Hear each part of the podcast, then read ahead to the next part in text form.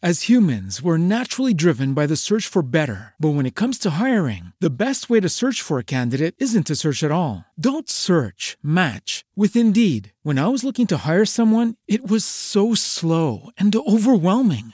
I wish I had used Indeed. If you need to hire, you need Indeed. Indeed is your matching and hiring platform with over 350 million global monthly visitors, according to Indeed data, and a matching engine that helps you find quality candidates fast. Ditch the busy work. Use Indeed for scheduling, screening, and messaging so you can connect with candidates faster. And Indeed doesn't just help you hire faster. 93% of employers agree Indeed delivers the highest quality matches compared to other job sites, according to a recent Indeed survey. And listeners of this show will get a $75 sponsored job credit to get your jobs more visibility at Indeed.com slash podcast. That's Indeed.com slash podcast. Terms and conditions apply. Hello, it is Ryan, and we could all use an extra bright spot in our day, couldn't we? Just to make up for things like sitting in traffic, doing the dishes, counting your steps, you know, all the mundane stuff. That is why I'm such a big fan of Chumba Casino. Chumba Casino has all your favorite social casino style games that you can play for free anytime, anywhere with daily bonuses. That should brighten your day a little. Actually, a lot. So sign up now at chumbacasino.com. That's chumbacasino.com. No purchase necessary. VGW Group. Void were prohibited by law. See terms and conditions. 18 plus. La experiencia de la mujer en el trabajo es retadora, gratificante y a veces no tan positiva. Bomba Rosa es un espacio de empoderamiento femenino enfocado en el lugar de trabajo. Vamos a traerte ideas y conversaciones sinceras, de una manera muy real y directa para sentirnos identificadas y apoyadas. Esto es Bomba Rosa. Hola y bienvenidas. Esta es Pau. Gracias por escuchar Bomba Rosa, un podcast que habla de los temas relevantes para las mujeres en el trabajo. ¿Han sufrido alguna vez de estrés, burnout o quemado emocional, como le dicen, en el trabajo? ¿Han sentido que aumentó esto desde el confinamiento? Pues bien, el tema de hoy es justamente sobre este burnout o quemado emocional. Sabemos que este es un síndrome que puede afectar a muchas personas con estresores emocionales y crónicos en el trabajo. Entonces, por eso hoy queremos hablar de este tema. Hola Mari. Hola Pau. Y sí, para el episodio de hoy invitamos a Sagal Davison. Saga es socióloga de la UCR, especializada en comportamiento organizacional y también bloguera de temas relacionados. Saga tiene experiencia trabajando en el área de adquisición de talento y además es fotógrafa. Saga y yo trabajamos juntas en una de mis posiciones anteriores y me encantó su compañerismo, carisma, humor y su ética de trabajo también. Así que, hola Saga, estamos muy contentas de que estés aquí con nosotros en Bombarrosa y gracias por sacar el rato para participar. Hola Mari, hola Pau, muchas gracias a ambas por la invitación y me uno a lo mismo que usted decía, Mariela. En realidad, el tiempo que trabajamos juntas fue muy bonito. Aprendí muchísimo sobre esa ética profesional que se la vio usted en todo momento y de verdad muchas gracias por estar, por invitarme acá y estar acá con ustedes dos. Claro que Saga. Mucho gusto. Bienvenida. Mucho gusto.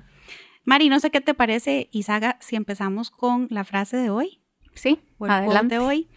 Este es de Michael Gungor. Él dice que el burnout es lo que pasa cuando tratas de evitar ser un ser humano por mucho tiempo. O se te olvida o tratas de ser superhéroe, ¿verdad? Y hacer todo de un solo. Correcto.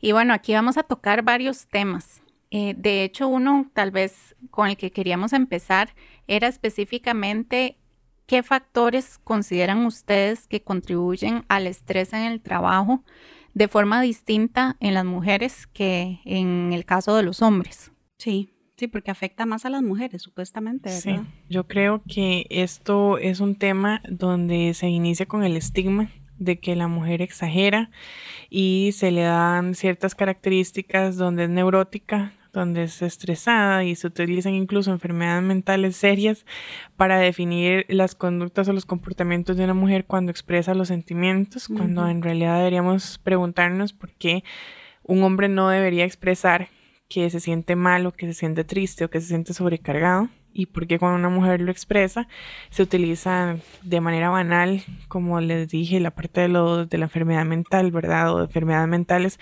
para describir un comportamiento totalmente natural y normal como es expresar sentimientos y emociones, especialmente cuando se sabe que la mujer tiene sobrecarga de tareas en la parte doméstica y en la parte de cuidado no solamente cuido de niños y de niñas, sino cuido de personas adultas mayores en las que vemos que se sobrecarga usualmente sobre la mujer, ¿verdad? Que cuida a las personas con algún tipo de discapacidad o cuando son adultas mayores. Entonces vemos un montón de compañeras de trabajo que están en el trabajo, pero también preocupadas por la cita de la mamá, por la cita de los tíos, de las abuelas y por además las de su familia. Y además tiene que cumplir con un rol, ¿verdad?, de esposa que socialmente se determina como la mujer que tiene que hacer la comida casera, la que tiene que tenerle la ropa limpia, la que tiene que además de tenerle comida, no solo comida, sino comida rica. No, y Dios guarde se acaba el papel higiénico en la casa, porque es culpa de la mujer, o sea, así es.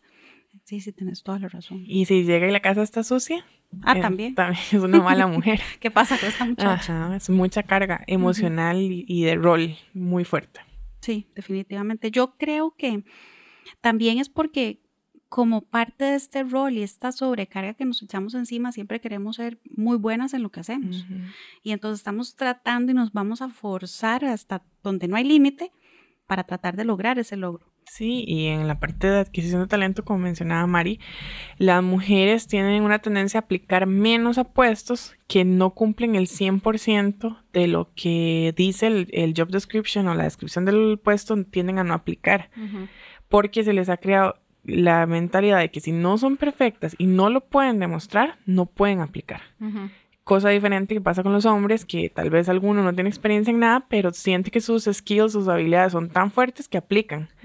Y la mujer se retrae en, consideración porque ella se le creció en un ambiente donde no se le motivó, no era la campeona, era el campeón el que estaba en la casa.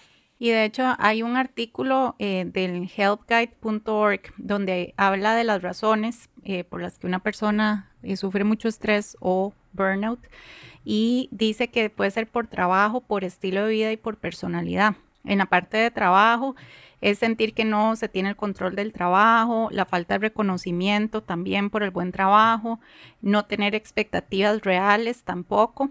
Y en la parte de estilo de vida, trabajar sin relajarse, que eso creo que yo soy una de las que ha pecado a veces y sobre todo al inicio de la pandemia, de que almorzaba en 20 minutos, seguía trabajando y me daba a veces la noche, o sea, como que no, no había un solo break, casi que ni para ir al baño, ¿verdad? También, bueno, trabajar en ambientes de alta presión y por personalidad ser perfeccionistas. Y eso era un poco un, tema que acabamos de mencionar y creo que también se mencionó en algún otro episodio. Eh, ser pesimistas, no delegar o tener personalidades, como dicen, de high achievers, también contribuye a este tema del burnout. es cierto. Eso de la personalidad ahorita me acabo de, justamente de volver a un escenario y muchas mujeres tienen esa tendencia de la personalidad de, de achievers y de sobrecargarse y del tema de delegar y me pasa mucho y voy a poner un ejemplo personal cuando las mamás muchas veces no tienen un esposo que las acompañe en el proceso, los hijos y las hijas debemos asumir roles dentro de esa estructura familiar que no eran los que correspondían. Y en este caso, por ejemplo, a mí me pasó en muchas ocasiones que yo asumía responsabilidades porque tal vez no, mi mamá no tenía una, un apoyo, un soporte, además de ella, ella tenía que trabajar. Entonces esa mentalidad de que uno tiene que lograrlo y tiene que hacerlo todo, empieza desde que no hay una base fundacional fuerte desde la crianza, ¿verdad? Entonces no, eso de la personalidad usualmente no viene de la nada, sino que hay una raíz eh, que está en la infancia usualmente. Y puede ser una conducta aprendida, más o menos como, como estás diciendo. Yo creo que, digamos, yo en mi caso sí soy un poquito este, proclive a ese estrés y creo que es porque mi mamá eh, siempre asumía un montón de roles, la verdad. Y entonces yo de alguna forma sí lo he aprendido y entonces yo siempre soy la que puedo, la que no necesito ayuda, la que, ¿verdad? Y si llega un momento en que a veces a uno le cobran la factura, ¿verdad? A mí me, ha llamado mucho la atención cómo estos esquemas también en la sociedad se han ido quebrando poquito a poco, ¿verdad? Pero se han ido quebrando. Un ejemplo que vi hace unos seis, siete meses, una de las diputadas que para mí tiene mayor liderazgo en la asamblea, ella estaba contando que ella es muy nerviosa Entonces, que cuando están en, algún, en alguna discusión muy acalorada, ella al principio se ponía a llorar, ¿verdad? Y ella decía, ¿cómo hago yo para controlarme? Y con los diputados a la par, y, ¿verdad? Y entonces ella comentaba que ella siempre andaba su carterita con aceites esenciales que le ayudaban a algunos a relajarse. Que al principio alguna gente la criticaba, porque ¿cómo una mujer en el trabajo va a estar expresando sus sentimientos porque se siente estresada, ¿verdad? Y ella les decía, bueno, decía, así soy yo, ¿verdad? Después ya no le importó. Ella sacaba al frente de todo el mundo los aceititos, se ponía y se relajaba. Y ahora, varios años después, más bien le dicen, fulanita, trajiste tu carterita, es que aquí todos estamos ocupando aceitito para, para relajarnos, ¿verdad? Entonces ella decía, o sea, al final es, es complicado, pero hay que buscarse la, la manera de ayudarse, porque tal vez uno está como sintiéndose muy mal en el trabajo, lo que decías vos, como una mujer va a expresar sentimientos, ¿verdad? Yo no me, nunca he visto, creo, un hombre llorar en, en la oficina. No, no, no, yo lo hiciera. y, en los espacios corporativos, creo que el mayor reto que tienen las organizaciones y quienes la lideran es garantizar espacios seguros. Y en, y en esto hay empresas que son muy exitosas en garantizar espacios seguros para personas con ansiedad, para personas con depresión. O sea, tenemos en nuestras organizaciones, en todas, por más pequeña que sea o grande, personas con ansiedad, personas con depresión, personas con algunas situaciones de enfermedades mentales. ¿Y qué estamos haciendo? Estamos cumpliendo una misma estructura que viene desde el colegio, que es todos en el mismo espacio, todos con la misma infraestructura. Y creo que desde la parte arquitectónica, la infraestructura, de los espacios, de los mensajes que nosotros mandamos y nosotras, ¿qué tanto puede afectarle a una persona ansiosa que le estén diciendo que dé la milla extra? ¿Qué es la milla extra? Es tan ambiguo, es un concepto tan ambiguo que no tiene ni siquiera sentido. Cada vez que alguien lo dice, yo no entiendo qué está diciendo. O sea, ¿qué es la milla extra para usted? Entonces, es un concepto ambiguo que, que carece de un sentido incluso a nivel conceptual. No existe ese concepto. Entonces, a una persona ansiosa, usted le dice de la milla extra, esa persona no está entendiendo qué es la milla extra porque yo tampoco lo entiendo. Es me estás metiendo más presión. Exacto, y tal vez no es necesario siempre la milla extra. Ese mindset es, es, de permanencia, la milla extra, lo que hace es acabar con la voluntad con la energía, con, con todo de esa persona, porque tiene que estar en un permanente estado de alerta eh, sobre su trabajo. Y si a eso que vos mencionas le sumamos, tal vez, tener un jefe que no te dé mucha retroalimentación, ¿qué pasa, verdad? Hay jefes que no te dan retroalimentación, no te dicen cómo estás haciendo las cosas, no, no hay como ese espacio para conversar de, de lo que estás haciendo bien o lo que no estás haciendo bien. Si a eso le sumas que además no sabes dónde estás parado, podría ser otro factor de estrés que contribuya a este burnout. Totalmente. Y de hecho aquí, bueno, eh, otra de las preguntas que venía a hacerles era la diferencia entre burnout y estrés. Y de hecho estuve leyendo por aquí un poco de, esas diferencias y yo no conocía realmente la, eh, la distinción. Y aquí viene, por ejemplo, el estrés es caracterizado por mucho compromiso, o sea, nos sentimos de que tenemos que dar seguramente esa milla extra. El burnout se caracteriza por poco, por compromiso, o sea, ya casi que tiramos la toalla porque ya estamos, ¿verdad?, al borde. Después el estrés es sobre reactivo, el burnout es que uno ya se siente como embotado. El estrés produce urgencia e hiperactividad y el burnout más bien sentimientos de desesperación e impotencia. El estrés eh, es una falta de energía, el burnout es falta de motivación y esperanza. El estrés trae desórdenes de ansiedad, el burnout depresión y en el estrés el daño primario es físico y el burnout es emocional. Entonces es básicamente sí, ya cuando el estrés llegó a un punto donde ya casi que ni valoramos ni el trabajo, ni la vida, ni verdad, ya es este, de verdad el límite. Así es como yo lo veo de parte del burnout y como dice aquí, que ya nos ha impactado emocionalmente y no solo físicamente. Es que el estrés es una emoción más, es una emoción que viene acompañada de la tristeza, de la euforia, de, mal encausada y es un sentimiento que, que, puede aparecer, que puede presentarse. El problema del burnout es que es ese sentimiento de manera prolongada. Entonces es un estado en el que usted está durmiendo y se levanta asustado.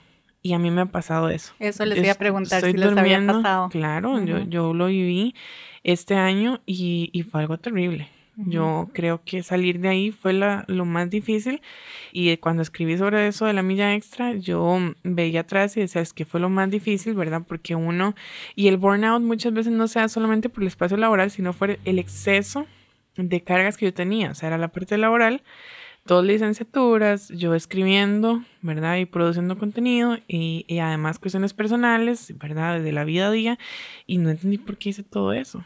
Entonces, al final de cuentas, era un exceso de querer tener un achievement, ¿verdad? Porque habían cosas que probar y no, no sabía cómo hacerlo, encauzarlo de una manera donde el equilibrio se diera. Entonces ahí fue donde empecé a incorporar otras cosas, ¿verdad? Que eran más necesarias como para lograr ese equilibrio y uno se levantaba cansado, o sea, me levantaba cansada, me, levantaba y yo decía, el correo. Y entonces es un estado permanente de angustia y de miedo que no se va, como si alguien lo estuviera como persiguiendo a uno. Creo que eso es, ese es el problema del burnout, que al final de cuentas es, es un reflejo de muchas áreas de su vida no tratadas y no es solo el ámbito laboral. El ámbito laboral es una de esas áreas y cuando uno permite tener una relación con la empresa o con la organización o con los jefes, como estaba mencionando usted, que no entra dentro de los límites de lo sano, es posiblemente porque no hemos establecido límites en nuestra vida personal tampoco. Entonces, el burnout puede ser fuera del trabajo. Lo alimenta, yo creo que se alimenta. O sea, yo creo que se alimenta porque al final de cuentas el trabajo usualmente es un, es un espacio más de su vida que es un reflejo de muchas cosas que no se están tratando. ¿Por qué le permito esto a tal persona? Entonces tenemos que analizar, ¿se lo estoy permitiendo porque es una necesidad en sí mismo o porque no estoy sabiendo decir no y no estoy sabiendo poner límites? Entonces, he tenido tan siquiera yo la conversación con mi jefe o con mi jefa de que esto no está bien. Y si la tuve y no se hizo nada, pasé al siguiente nivel. Porque tal vez le tengo miedo a la confrontación? ¿Es por una necesidad o porque el espacio es inseguro? Entonces, es un tema muy complejo que no se puede solamente describir desde un área, sino que es entender que es un tema complejo donde las organizaciones son las principales garantes en que esa persona garantiza un espacio seguro. Y es complicado para las organizaciones porque yo estaba en algún punto donde también creo que ya estaba burnout en, en el trabajo y, y, ya cuando alcé la mano, es un tema como, bueno, pero no tenemos dinero para otra persona o si necesitamos aprobaciones, cuando llegan las aprobaciones, bueno, empecemos a buscar entonces, eh, no era un tema como que uno levantaba la mano y tal vez uno podía delegar algunas cositas, pero, pero seguía, ¿verdad? Y, y, no es un tema de que se va a resolver generalmente en una semana o dos, sino que pueden pasar todavía varios meses. Entonces, yo creo que también hay que tener un poco más de sabiduría con el tiempo, tal vez, y ver que cuando las cosas empiezan a salir de las manos, ojalá preverlo un poco y alzarlas antes de que ya esté en ese caos, ¿verdad? Pero María, y yo creo que a nivel de organizacional, como a nivel teórico, tal vez más teórico organizacionalmente, la gente podría aguantar seis meses tallados y que digan, ok, me están explicando y estoy entendiendo. Pero si en esta organización es recurrente que estos periodos se extienden es porque hay un problema organizacional y no se va a resolver contratando a una nueva persona, porque el problema está en la estructura de la organización.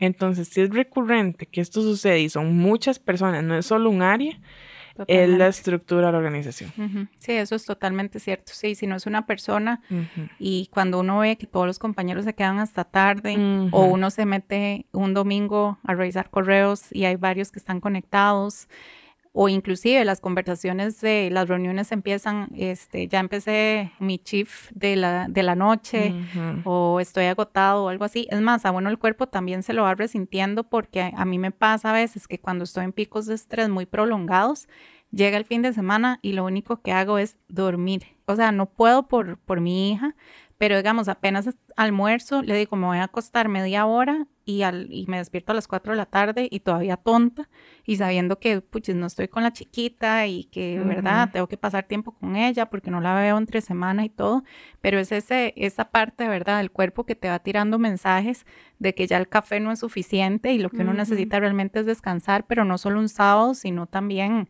tener una vida normal entre semana, ¿verdad? Será muy loco y te pregunto a vos porque es un poco loco lo que te voy a decir.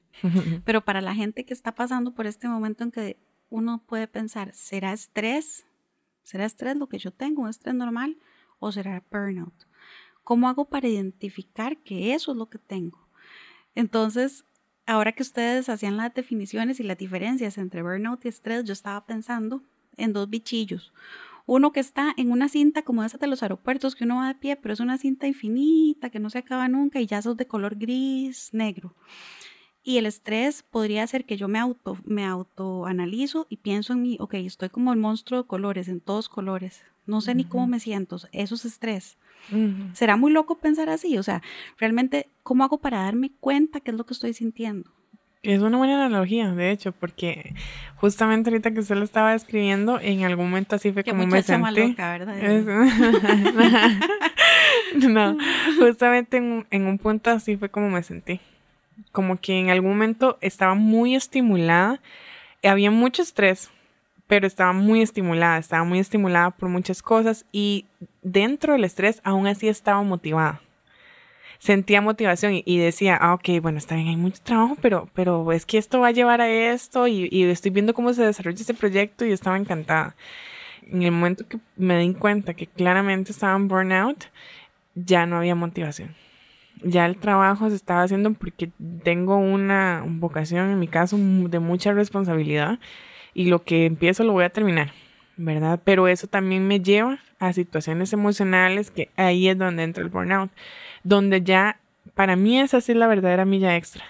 Cuando ya mi cuerpo, a mi vida, yo le estoy metiendo algo que ya no resiste y la estoy obligando, la milla extra no es siempre las horas extras, sino creo que va más eh, a, nivel emocional cómo estoy yo percibiendo las cosas. Ahí es donde entra la verdadera milla extra, que es una milla extra negativa.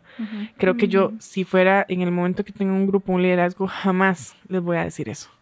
Creo que la milla extra es una injusticia decirla y creo que hay que tener mucho cuidado cuando la usamos porque no sabemos cuánto se está esforzando verdaderamente una persona para tan siquiera presentarse al trabajo como para que uno llegue y le diga que tiene que dar la milla extra. Sí, yo cuando estuve en burnout también me sentía como que nada más trabajaba, dormía, trabajaba, dormía y trabajaba, dormía porque obviamente aunque fuera fin de semana, igual me tenía que conectar probablemente por la cantidad de trabajo y no tenía energía para hacer nada más. O sea, así como que para verme con algunas amigas o así, como que ya uno no, ay no, mejor voy a dormir porque necesito dormir y así. Entonces sentía que mi vida giraba solo alrededor de eso y como dices, apenas me despertaba era, uy, tengo que hacer esto y esto. Eh, me iba a dormir muy, muy tarde también y, y entonces no me daba sueño porque me iba a acostar, bueno, para mí muy, muy tarde porque soy una bolita, es como 11, 12 de la noche. Y es tardísimo, Sí, pues yo si puedo me duermo a las 9 de la noche. Y paraba porque ya mentalmente sentía que ni siquiera para revisar correos fáciles servía, pero llegaba a la cama y seguro la luz de la computadora y todo me mantenía todavía despierta un buen rato, a pesar de que yo soy dormilona y siempre me dormía más temprano y todo, y era como eso, que, ¿verdad? Y otra vez a las 6 de la mañana, y baña a la chiquita, y llega a la escuela y empieza, y conéctese, y conéctese era hasta cinco y media, seis, que yo siempre hacía ese espacio para mi hija, pero a las 8 otra vez conéctese. Y entonces es como, como un hámster, sentía yo que era, ¿verdad? Y en la mujer entra como la culpa, que era lo que estamos hablando ahora de diferente. La enorme culpa de no poder ir a ver a mi mamá, de no poder visitar a mis papás, de no poder llevar a mi tía a la cita, de que mi hija, en el caso de la mamá más, que tiene que criarlo de manera sin, un, sin el papá a la par o sin alguna pareja, es la culpa de que no le estoy dedicando suficiente tiempo. Y si no la sentís, tu familia te lo hace ver. Y la sociedad se va a encargar de que usted sienta culpa, porque eh, es así como nos crían, desde la culpa y de la vergüenza, para que es un mecanismo de control social que ha funcionado excelente, ¿verdad? Mecanismo de culpa. O sea, culpa, vergüenza, culpa, vergüenza en todo. Sí. Y ah, ok, entonces ya que identificamos, ¿verdad? Los factores que puede estar generando eso en las personas y, bueno, especialmente en las mujeres, que es el, el foco de nuestras discusiones o conversaciones. ¿Qué podemos hacer? ¿Qué podemos hacer? ¿Qué recomendaciones podemos darle a las mujeres que están pasando? Primero, por un ambiente laboral que no es seguro, ¿verdad? Que ya, digamos que ya se hizo algún intento, no es seguro, pero ya estás en burnout. ¿Qué hacer? Yo veo dos salidas. En organizaciones fuertes, con cultura organizacional fuerte, creo que si usted levanta la mano Tal vez no le van a ofrecer una solución inmediata porque como dice Mari, depende de muchos factores, pero usted va a ver el intento. Entonces usted puede empezar a, dar un, un, reajuste de cargas en el equipo, ¿verdad? Para que esta persona llegue a, otra vez a estabilización emocional y psicológica. En organizaciones que no son fuertes, yo las insto a buscar trabajo e irse. No, uno no puede prolongar. Y creo que uno cuando tiene esa conversación con su líder o con su jefa o jefe, incluso hasta con recursos humanos, y usted ve que no están haciendo nada, y usted ve que otros compañeros o compañeras están pasando por lo mismo, han pasado por lo mismo, se van de la organización por lo mismo, busquen trabajo. Uno tiene que saber cuándo no hay cómo arreglar la situación. No, porque no la van a cambiar. No la van a cambiar porque ese es el, principio básico de, de, las estructuras organizacionales de su cultura. No se va a cambiar en una semana, no se va a cambiar por una salida, no se va a cambiar por nada. Son movimientos muy fuertes que requieren de cambios y ajustes en todas las áreas para que eso suceda. Entonces no nos desgastemos tratando de cambiar lo que no, no, no se cambia. ¿Y qué pasa si nos vamos a la etapa anterior, más bien? Donde si no hemos explorado todavía, donde no hemos levantado la mano y hemos dicho, hey, estoy mal. Si tienen la posibilidad, porque sé que no siempre existe esa posibilidad económica de una ayuda psicológica, eso ayuda mucho. Yo de hecho tuve, eh, estuve con una psicóloga y me parece increíble tener que tratar un tema laboral con una psicóloga. Pero ahí entonces fue donde entendí que muchas veces yo no hablaba o decía cosas porque así fue como me acostumbré a aprender a resistir.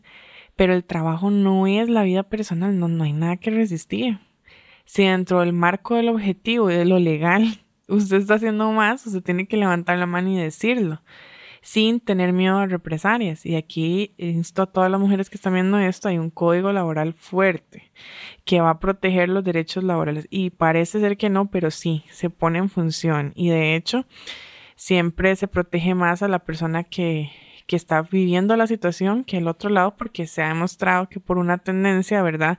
usualmente las personas tienen razón. Entonces no tengan miedo, el miedo viene del desconocimiento. Infórmense y aquí sí hay muchas formas de informarse sobre los temas laborales. Si no entienden el, la reforma procesal laboral del Código de Trabajo, pueden llamar, por ejemplo, a una universidad de Costa Rica que tiene sus consultorios jurídicos y que les pueden explicar. Entonces sí hay cómo protegerse legalmente si estuvieran sufriendo algún tipo de acoso o algún tipo de situación o si no se están gestionando sus derechos de la forma correcta. Sí, yo creo que es anticiparse también al límite, conocerse lo suficientemente bien para anticiparse, ojalá, a ese límite donde ya nos sale alguna ansiedad o bueno, depresión todavía peor, porque generalmente ya cuando esto aparece en la persona, por más de que cambie ya después de trabajo y que ya después se relaje y todo, es algo que queda con uno el resto de la vida y hay que aprender a controlarlo y todo. Entonces, si la persona puede anticiparse un poco a este tipo de situaciones, pues es lo mejor antes de llegar ya a un punto donde no hay retorno, por así decirlo, ¿verdad? Claro, qué complicado, ¿verdad? Y es complicado, claro que sí. Muy complicado. Yo creo que algo que a mí, en lo personal, me, me afecta mucho, ahora que Mari dijo la luz de la computadora. O sea, a mí me descarga. O sea, como que energéticamente, iba a seguir yo con mis locuras hoy, pero realmente descarga un poco. O sea, yo después de pasar mucho tiempo en la compu, me siento sin energía. Yo digo, ¿será que mi compu, la compu se, como que se absorbió todo lo que yo sentía, verdad? Y de hecho, Pau, perdón, eso es uno de los bomba tips. Ajá. Entrando al tema de los bomba tips. Este, eh, que hay que hacer breaks de tecnología, ahora que decís, y, y, también es en redes sociales, que también nos absorbe tanta energía, porque digamos, lo que me pasa a mí mucho es que ya al final de la noche, a veces ni pongo la tele ni nada, o ni me pongo a leer ni a hacer nada, más que a empezar a ver redes sociales. y uno puede quedar ahí una hora solo dándole y dándole y dándoles no es para nada productivo. Evidentemente es mejor irse a dar la vuelta a la cuadra y moverse y respirar y hacer ejercicio, lo que sea, ¿verdad?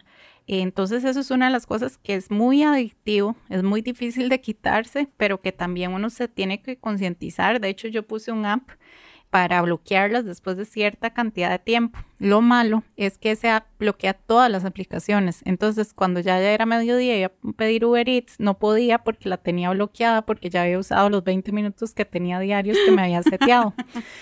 Pero me imagino que hay algún app que ya es más específica solo de, redes sociales, porque es igual el, reportito que uno le sale eh, una vez por semana, de, estuviste una hora, dos horas, tres horas eh, metida en, eh, bueno, viendo el teléfono simplemente. Y, y, hace mucho había visto que uno veía el teléfono, no sé, como ciento y pico de veces al día. Yo creo que ahora peor. Además que también se usa para trabajo, porque por ahí el WhatsApp o a veces yo me estoy lavando los dientes y me entra un Teams porque ahí lo tengo en teléfono. Es increíble, ¿verdad? Como apenas uno se despierta, que es lo primero que hace ver el teléfono y no necesariamente para ver la hora, eso estaría bien, pero ya entonces uno inmediatamente se conecta y ve que ya el correo tiene tantos eh, pendientes y es increíble. Y en la medida en que nosotros nos pudiéramos separar un poquito de eso, ahí es donde la tecnología a veces no es tan buena, creo que nos ayudaría también inclusive a bajar el estrés que después nos va a llevar a un burnout. Creo que sería como una desintoxicación de tecnología. Un detox. Irse a algún lugar donde no haya wifi, donde no haya nada. Y será. Yo creo que uno tiene que llegar a eso yo creo que eso que decía Pau ahora es muy importante como lo de la luz, ¿verdad? Entonces, creo que uno debe entender que el ser social es muy complejo y uno como ser humano, el ser como tal no es tan complejo. Entonces a veces hay que volver a lo más básico, a lo más elemental, que es lo que tenemos alrededor, que no es estar lidiando con tanta cosa que no es inherente a lo que es el ser de hecho, el soporte social es una de las cosas más importantes, ¿verdad? Bomba tip. Un, otro bomba tip, aquí les tiro. Bomba. Exacto. Tanto con compañeros de trabajo, pero también, ¿verdad? Con nuestros círculos sociales, amigos o nuestra familia también, porque a veces se nos olvida. Y vuelvo a, la parte de la tecnología. De a veces por estar ahí scrolleando eh, sin fin, y nos perdemos de tener conversaciones significativas con otras personas. Ya nosotros casi no usamos el teléfono, ya es muy raro que alguien lo llame a uno, ¿verdad? Uno se asusta donde ve eso. Pero son cosas que yo creo que tenemos que retomar y obviamente otra de las cosas que, que se dice mucho es el tema de hacer ejercicio, ¿verdad? Eh, sobre todo si pasamos todo el día sentadas al frente de una computadora y de tener hobbies creativos donde nuevamente podamos agarrar un pincel si nos gusta pintar o bueno, no sé, hay tantas cosas que se pueden hacer porque eso también nos descompresiona de alguna forma. Yo les di a mis hijos que cuando estoy sin batería, yo les digo, batería de besos, batería de besos. y entonces ellos llegan corriendo y me empiezan a dar como muchos besos seguidos en el cachete, así, ¿verdad? Y yo les digo, ya, quedé cargada, muchas gracias. En un ratito los vuelvo a llamar y entonces se van corriendo. Oye, eso, eso que ustedes es interesante incluso para ustedes, para otro tema, porque, y me lo me incluyo en esto, como mujer soltera y completamente soltera, no hijos, no pareja, muchas veces es complicado en pandemia todo ese tema de la red del soporte. Entonces, eh, ok, de repente sí, quienes tienen hijos es una sobrecarga y todo lo demás, pero también las personas que viven con la parte de la soltería, sin hijos, se, se siente mucha soledad en muchas ocasiones. Entonces, ahí es donde puede entrar también la depresión a jugar un, un, rol también importante. Y ese fue un tema que mencionamos en la introducción de este episodio, que es justamente la pandemia, ¿verdad? Cómo este burnout, que ya conocíamos prepandemia, ahora súmele el confinamiento y toda la recarga en las funciones que tenemos las mujeres en el día a día, ¿verdad? Así como las que tenemos hijos y esposos, ¿verdad? Todo el combo, a, como, a como las personas que viven solas y, también tienen otra serie de factores que pueden afectar o, o ¿cómo lo podemos decir? Potenciar ese, ese burnout, ¿verdad? Correcto. Muy interesante. Un día de esos escuché, creo que fue el 31 de diciembre, una, ella es empresaria y modelo, que hizo un pod, no, no era podcast, era como un video en redes sociales, hablando de que le tocó pasar el 31 de diciembre sola eh, con COVID. Y sola. Ah, Leonora. ajá, ella. Y me llamó mucho la atención por la fortaleza y todo lo que explicó, ¿verdad? Que uno diría, güey, una persona que tiene toda la plata, tranquila, ahí. Yo me la hubiera imaginado durmiendo todo lo que yo ocupo dormir, ¿verdad? Exacto. Viendo Netflix, o sea, hasta arriba, leyéndome todos los libros que tengo. O sea, al final, puchica, y oír otra versión, otro testimonio, realmente te hace ver que todos estamos pasando por algo. O sea, todos tenemos nuestra propia carguita ahí que llevar y definitivamente hay que ser bien tolerantes.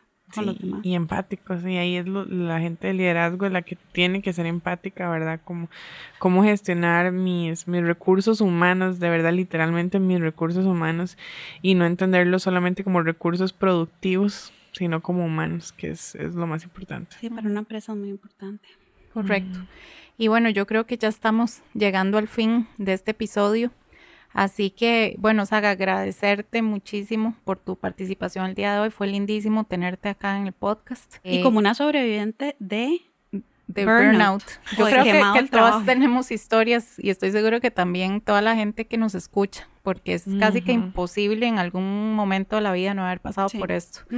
Así que esperemos que este eh, episodio les sea también muy útil y ojalá lo puedan evitar siempre que sea posible. No, y que les dé para seguir conversando sobre el tema, porque yo creo que entre uno más habla y más exterioriza lo que tiene en la cabeza, como que le ayuda a hacer catarsis, ¿verdad? Muchas gracias a las dos, muy lindo, de verdad, el ratito, muy lindo. Claro que sí. Saga. Bueno, muchas gracias y hasta la próxima. Chao. Gracias por escuchar Bomba Rosa. Nos pueden seguir en Instagram como bombarrosa.cr. No olviden suscribirse, comentar y calificar nuestro show en su plataforma de podcast favorita. Las esperamos el próximo jueves con un nuevo episodio.